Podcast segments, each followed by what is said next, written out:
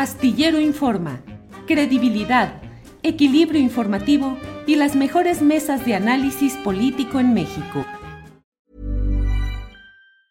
Hey, it's Ryan Reynolds and I'm here with Keith, co-star of my upcoming film If, only in theaters May 17th. Do you want to tell people the big news? All right, I'll do it. Sign up now and you'll get unlimited for $15 a month in six months of Paramount Plus Essential Plan on us. Mintmobile.com slash switch. Upfront payment of $45 equivalent to $15 per month. Unlimited over 40 gigabytes per month. Face lower speeds. Videos at 480p. Active Mint customers by 531.24 get six months of Paramount Plus Essential Plan. Auto renews after six months. Offer ends May 31st, 2024. Separate Paramount Plus registration required. Terms and conditions apply if rated PG. I'm Sandra, and I'm just the professional your small business was looking for. But you didn't hire me because you didn't use LinkedIn jobs. LinkedIn has professionals you can't find anywhere else, including those who aren't actively looking for a new job but might be open to the perfect role, like me. In a given month, over 70% of LinkedIn users don't visit other leading job sites. So if you're not looking on LinkedIn, you'll miss out on great candidates like Sandra. Start hiring professionals like a professional. Post your free job on linkedin.com/achieve slash achieve today. Astillero Informa, credibilidad, equilibrio informativo y las mejores mesas de análisis político en México. Javier, buenas tardes. Mi querido Julio, es un gusto saludarte. Muchas gracias por la invitación. Al contrario, Javier, Javier, como siempre, muchas, eh, mucho gusto en saludarte y en que eh, veamos qué es lo que hay sobre este tema. Acabamos de platicar con Ricardo Valderas, que nos habla sobre este tema de la mafia de la ciencia. Pero, ¿qué es lo que está pasando? ¿Cuál es tu punto de vista? Ha habido mucha protesta, desasosiego en la comunidad académica y científica por esta intención de la FGR, de la Fiscalía General, de actuar en términos penales contra 31 científicos. ¿Cuál es tu punto de vista, Javier, y de la comunidad a la que perteneces? Pues, pues sí, Julio, pues realmente como tú lo señalas, sí hay una gran eh, preocupación por todo lo que está sucediendo. Creo que es la primera vez eh, en la historia de, de, la ciencia en México que se da un hecho como este, una persecución de un grupo de, de científicos y de funcionarios de la Administración Pública de la Ciencia. Y eh, tiene varias, varias aristas. Esto, este, este asunto se compone de, mu de muchos elementos, porque eh, como se ha dado a conocer y digamos no para, de hecho hoy mismo la información no deja de surgir, es eh, eh, parte de varios elementos. Uno, hay una acusación por parte del Consejo Nacional de Ciencia y Tecnología, que dirige la doctora Marilena Álvarez Builla, una acusación que eh, ahí, digamos, hay toda una historia eh, de cómo surge, porque no es algo nuevo, es algo que viene de, mucho tiempo atrás. De hecho, yo un dato que, que, no es conocido, quizá por muchos, es que el CONACIT eh, emprendió desde hace más de un año una investigación dentro del propio CONACIT, ajá, una, un proyecto que, encabezado por el, eh, por el doctor John Ackerman, que, en el cual estaba dirigido a eh, indagar eh, distintos temas, pero uno de, uno de los cuales era, digamos, indagar sobre eh, todos aquellos que no comul comulgan o comulgamos o, digamos, con las ideas de, de, la actual administración. De tal manera que es un proyecto que, que viene de tiempo atrás, no es algo que surja de la nada, sino viene ya de... Y este dato, eh, digamos, el dato es un dato que yo obtuve de, eh, por una fuente directamente desde el CONACIT, eh, que me... O sea, que Ackerman estaba espiando, por decirlo así, la, con el comportamiento de académicos. No, no, no, no lo llamaría yo espiando, sino que era, llamémoslo como, como es, porque seguramente se encontrarán más adelante los registros de lo que se estaba haciendo, pero digamos que hay una, digamos, un proyecto un proyecto con un financiamiento que ahí sí no sabemos de dónde viene, supongo que del propio CONACID, para hacer este tipo de, de, ¿Y cómo se llama el proyecto?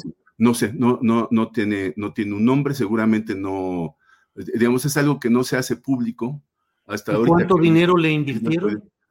Bueno, el, eh, el, doctor Ackerman tiene un proyecto que está, que forma parte de los PRONACES, de los Programas Nacionales Estratégicos, que, que dirige el CONACID, en donde recibe una cantidad de, de dinero para, para, su proyecto que realiza principalmente en, el, em, en, el, en la UNAM, dentro de la coordinación de humanidades de la UNAM.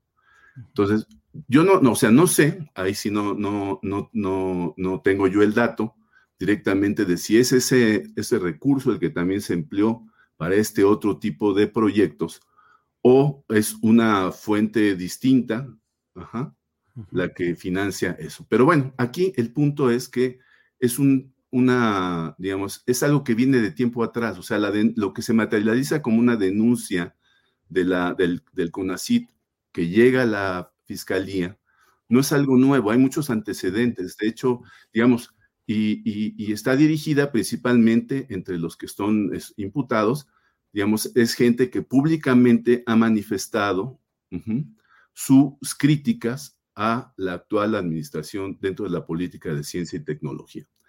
Déjame pasar al, siguiente punto, digamos, que es Adelante, sí. el, otro, el otro elemento es precisamente lo que pasa en la fiscalía. Que la fiscalía toma esos elementos de, de la denuncia y lo convierte en una solicitud de órdenes de aprehensión, eh, digamos, entiende que se trata de delitos graves, eh, delincuencia organizada, uso de recursos de procedencia ilícita, que ameritan prisión inmediata, digamos, no hay presunción de inocencia ni nada eh, allí. Y, aquí, por ejemplo, entre estos dos, dos elementos, una pregunta que surge es ¿qué relación existe entre la mm, el CONACIT, ¿existe alguna relación entre el CONACIT y la Fiscalía? Bueno, pues los datos que hay son, son bastante eh, conocidos, son muy conocidos.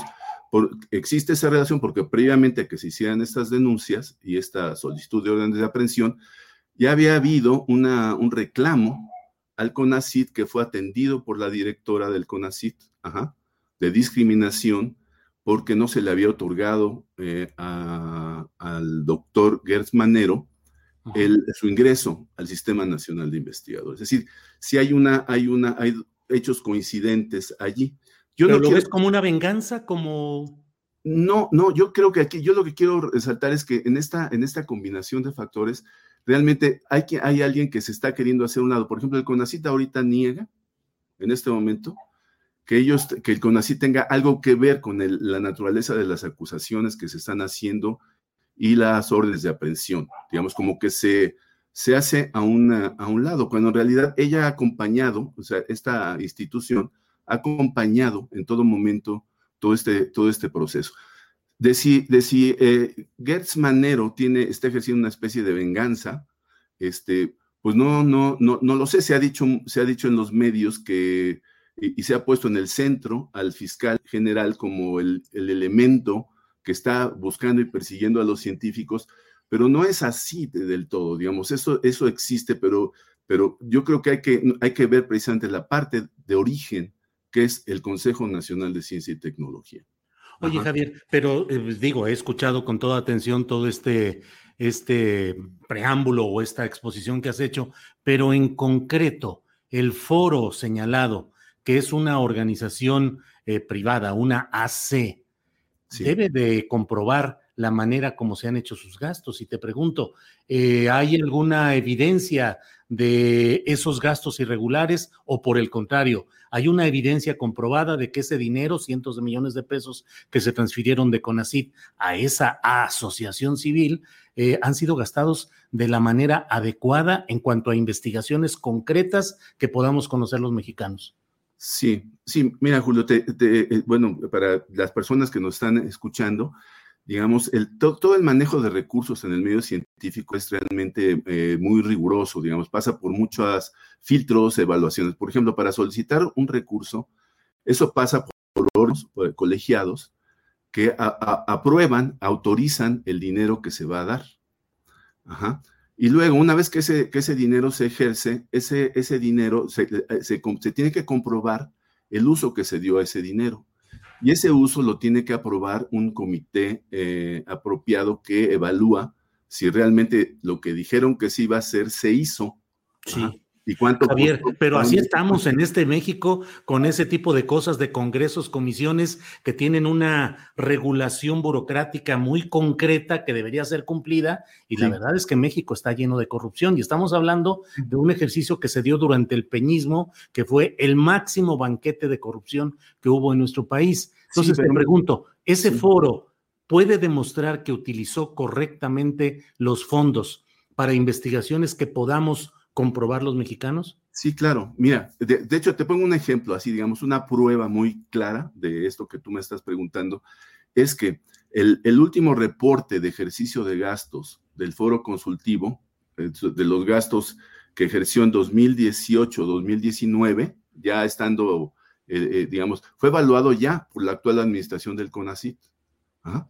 por la que ya dirige la doctora Álvarez Buya, y está hay una carta, digamos, de, la evaluación de los gastos que se hicieron, firmada por la que en ese entonces eh, era la directora adjunta de desarrollo, científico de esta administración, María del Carmen Pesa. Digamos que tal, eh, eh, esto, con esto te, estoy diciendo que la comprobación de gastos se dio no solo en el, en el peñismo, sino que se dio incluso ya en el, dentro de la actual administración del CONACIT. Y esos son documentos que son eh, comprobables, verificables y que seguramente formarán parte de lo que está, de lo que está sucediendo. Entonces, el foro consultivo, digamos, aquí la, acusación es bien interesante, la que hace la fiscalía, porque, eh, eh, porque elige un periodo de tiempo. O sea, el foro consultivo se constituyó en una asociación civil desde hace más de 11 años, ¿no?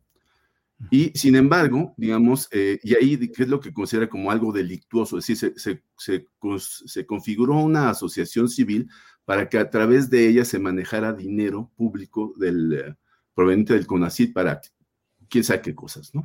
Pero qué raro, ¿no, Javier? Pues ¿para qué necesitaría el CONACIT un foro específico si el CONACIT podría ejercer ese dinero de manera legítima? Porque, porque la ley de ciencia y tecnología así lo establece, lo establece que, hay, que debe haber un foro de... Después de que se había creado el foro. No, no, no, se creó el foro, ajá, y digamos en el mismo año en que se creó el foro, el, foro surge con la ley de ciencia y tecnología, eso fue en 2002. Y en ese mismo año se crea el, eh, el foro, digamos, es, esa ley ya establece que debe haber un foro consultivo científico tecnológico. Ese mismo año se crea se, le da la, figura de eh, asociación civil al foro consultivo científico y tecnológico. Entonces, eh, quiere decir que lleva 11 años, según si esto es algo ilegal, pues lleva 11 años ilegal, teóricamente, pero la acusación se remite a los funcionarios no desde hace 11 años para acá, que es supuestamente donde está el hecho delictuoso, ¿no? De haber transformado, de haber creado una asociación civil, privada y no sé qué, sino que se limita a precisamente a quienes, a, funcionarios y eh, científicos de los años recientes, es decir, de, de, la época del, último tramo, pues, de, Peña Nieto, tanto en el CONACIT, el doctor Enrique Cabrero y, y, una serie de personas del Consejo, que son las personas que, cuya función, están acusadas de delincuencia organizada, su función fue el eh, evaluar las solicitudes de recursos y aprobarlas,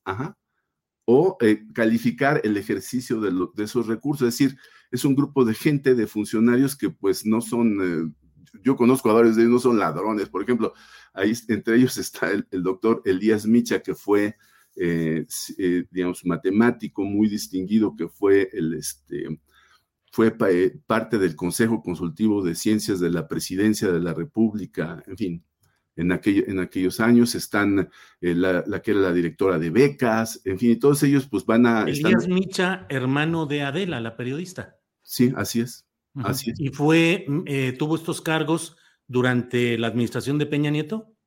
Así es, tuvo estos cargos dentro de la administración de Peña Nieto, primero dentro del CONACIT y luego ya en, el, en la presidencia de la República, en el, este, como, como órgano asesor. En fin, digamos, hay toda una serie, entonces, los acusados no vienen de los, de los 11 años para atrás, que debía de ser, o sea, no hay ningún director del CONACID antes de Cabrero, aunque ya se hacía eso, que esté, acusado. No hay ningún, eh, eh, digamos, salvo una persona, no hay ningún funcionario del CONACID que esté acusado, salvo una, persona. Pero, pero en fin, lo que, lo que te digo es que se, enfoca a un grupo de, de, personas. Y esto es en cuanto a la, al papel que está desempeñando la fiscalía. La fiscalía, pues ya, ya es, es conocido que le rechazaron en dos ocasiones de su solicitud eh, el juez eh, y está insistiendo nuevamente sobre esto. Eh, pero aquí, digamos, el, el, el, las reacciones que ha habido son muy interesantes. Porque por un lado, ha habido pues toda una reacción por parte de la, bueno, en, los medios de comunicación, desde luego, todo esto lo destapó el artículo de, como tú sabes, de Raimundo Riva Palacio, que fue el primero que se ocupó de ese tema, pero pues ya ahorita todo el mundo está, eh, eh, eh, digamos, analizando ese, ese, ese, problema, pero también ya hay una reacciones por parte de la, la, parte oficial, hay una declaración del propio presidente en su conferencia matutina, eh, y, digamos en la que pues dice, bueno, los jueces son los que tienen que resolver, pues, que es justo lo que está pasando, están resolviendo los jueces. Y, em, y por otro lado, también la propia directora del CONACYT también ya hizo una, un comunicado, ya ha habido algunas declaraciones de prensa recientes en las cuales ella prácticamente niega que ella tenga algo que ver con todo esto, cuando toda la, la acusación, digo que es pública, porque la primera solicitud del... Eh, eh, de la, eh, eh, de la fiscalía, pues ya es del conocimiento público. No sé cómo se filtró y eso, pero todo el mundo la tenemos, ¿no? Yo tengo mi computador.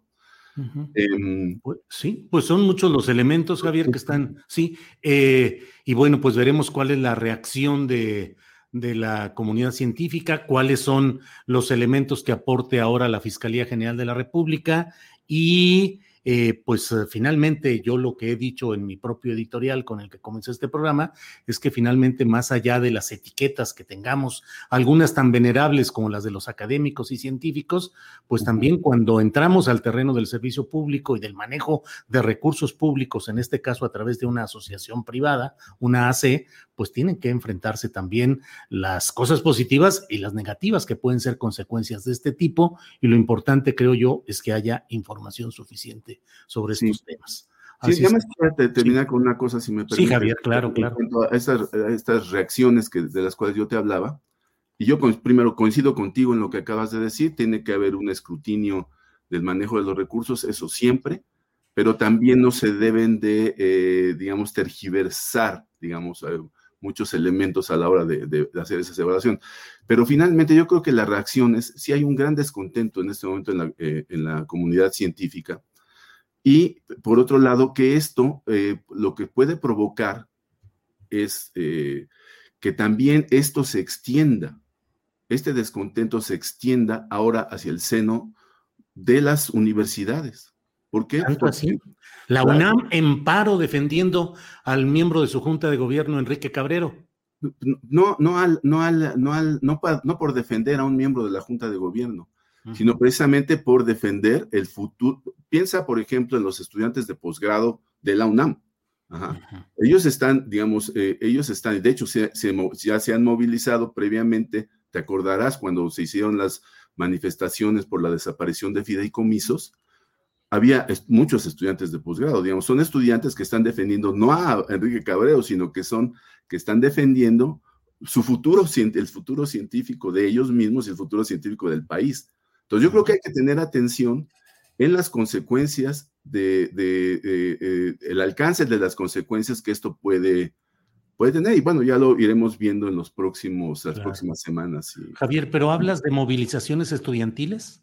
Pues mira, yo he visto algunos comunicados, hay uno que está por salir en el cual, eh, eh, algunos comunicados en las que ya se empiezan a hacer llamados a, toda la comunidad universitaria para que se manifieste, digo, no, no que salga a las calles a, marchar, sino que se exprese respecto de lo que está pasando. Entonces, para mí me parece eso sintomático de que la preocupación puede, ¿por qué? Además, porque los los investigadores son, son los maestros de todas, de, los alumnos, son gente muy conocida, muy reconocida, muy respetada eh, por sus, sus, alumnos y bueno, ahorita están siendo eh, eh, amenazados con ir a la cárcel. Pues eh, Javier Flores, muchas gracias por esta oportunidad de tener esta parte, como yo he dicho, las dos partes de la moneda. Y, bueno, pues estaremos atentos porque de esto va a haber todavía mucha información y yo por lo pronto, a reserva de lo que desees agregar, Javier, pues te agradezco la oportunidad de contar con tu punto de vista.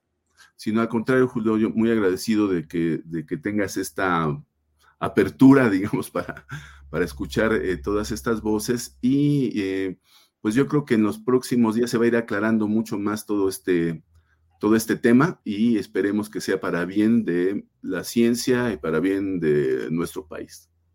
Muchas gracias. Gracias, Javier. Igualmente. Para que te enteres del próximo noticiero, suscríbete y dale follow en Apple, Spotify, Amazon Music, Google o donde sea que escuches podcast. Te invitamos a visitar nuestra página julioastillero.com. En Sherwin Williams somos tu compa, tu pana, tu socio, pero sobre todo somos tu aliado, con más de 6.000 representantes para atenderte en tu idioma y beneficios para contratistas que encontrarás en aliadopro.com. En Sherwin Williams somos el aliado del PRO. Para que te enteres del próximo noticiero, suscríbete y dale follow en Apple, Spotify, Amazon Music, Google o donde sea que escuches podcast te invitamos a visitar nuestra página julioastillero.com.